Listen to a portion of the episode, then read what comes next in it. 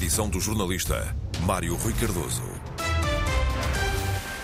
Independentemente das simpatias partidárias, há mais portugueses a preferirem Luís Montenegro do que Pedro Nuno Santos para Primeiro-Ministro. É o que diz a última sondagem da Universidade Católica para Antena 1, a RTP e o Jornal Público.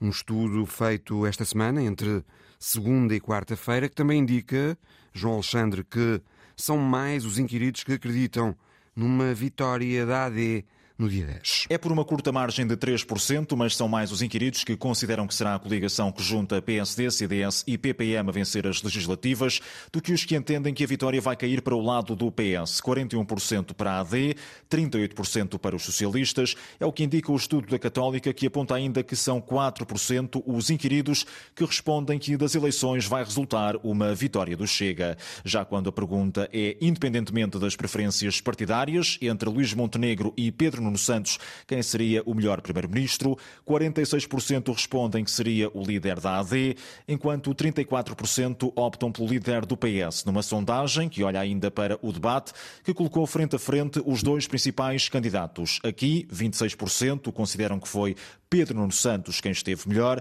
enquanto 22% entendem que foi Luís Montenegro e 10% respondem que houve um empate. Mas maior é a percentagem de quem não tem opinião, por nem sequer ter visto o frente a frente, um total de 33% dos inquiridos. Agora, de acordo com a lei, ouvimos a ficha técnica da sondagem. O inquérito foi realizado pelo Centro de Estudos e Sondagens de Opinião da Universidade Católica Portuguesa entre os dias 19 e 21 de fevereiro.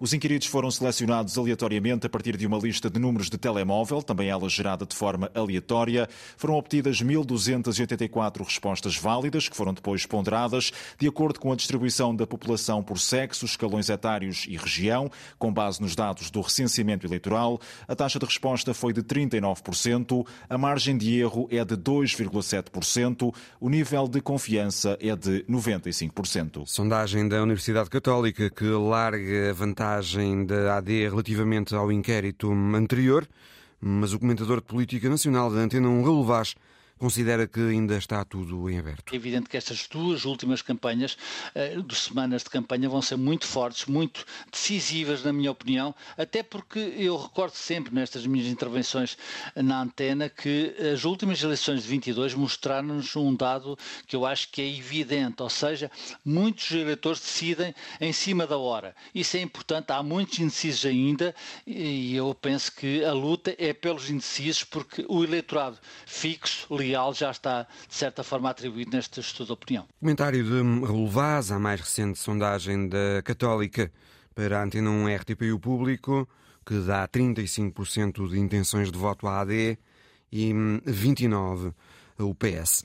Pedro Nuno Santos repete que o Partido Socialista não vai inviabilizar um governo minoritário da AD, mesmo sem haver reciprocidade. Já Luís Montenegro continua sem esclarecer se viabiliza um governo socialista minoritário.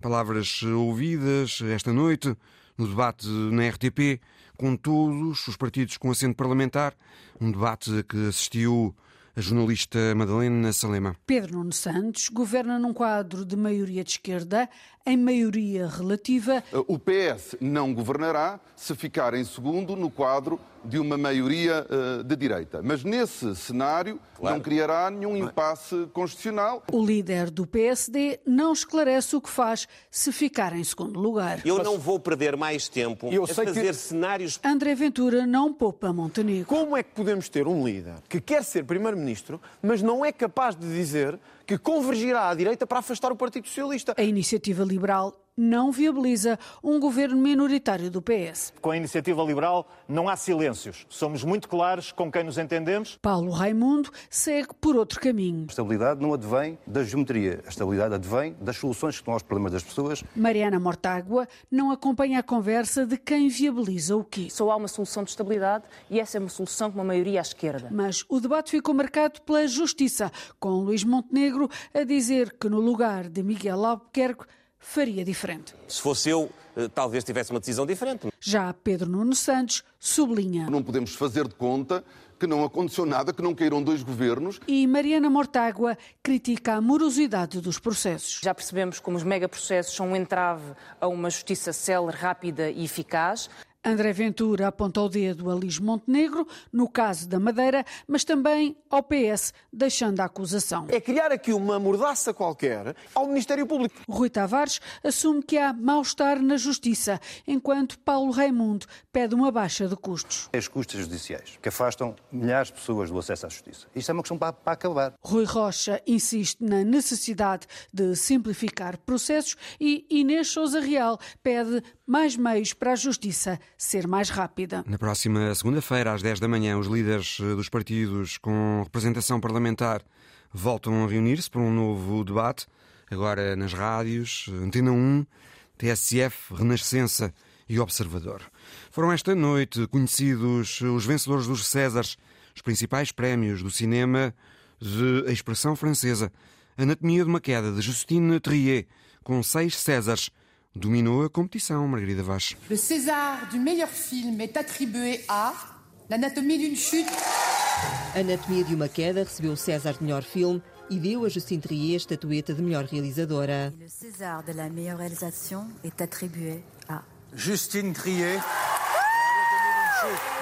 O filme Sensação, que tem conquistado o público em todo o mundo, vencedor da Palma de Ouro em Cannes e nomeado para os Oscars, recebeu seis Césares. Além do melhor filme e melhor realização, vence na categoria de melhor argumento original, melhor montagem, melhor atriz para Sana Huller e o prémio de melhor ator secundário para Swan Arnaud, que tem o papel do advogado de defesa da mulher acusada de ter assassinado o marido em Anatomia de uma Queda.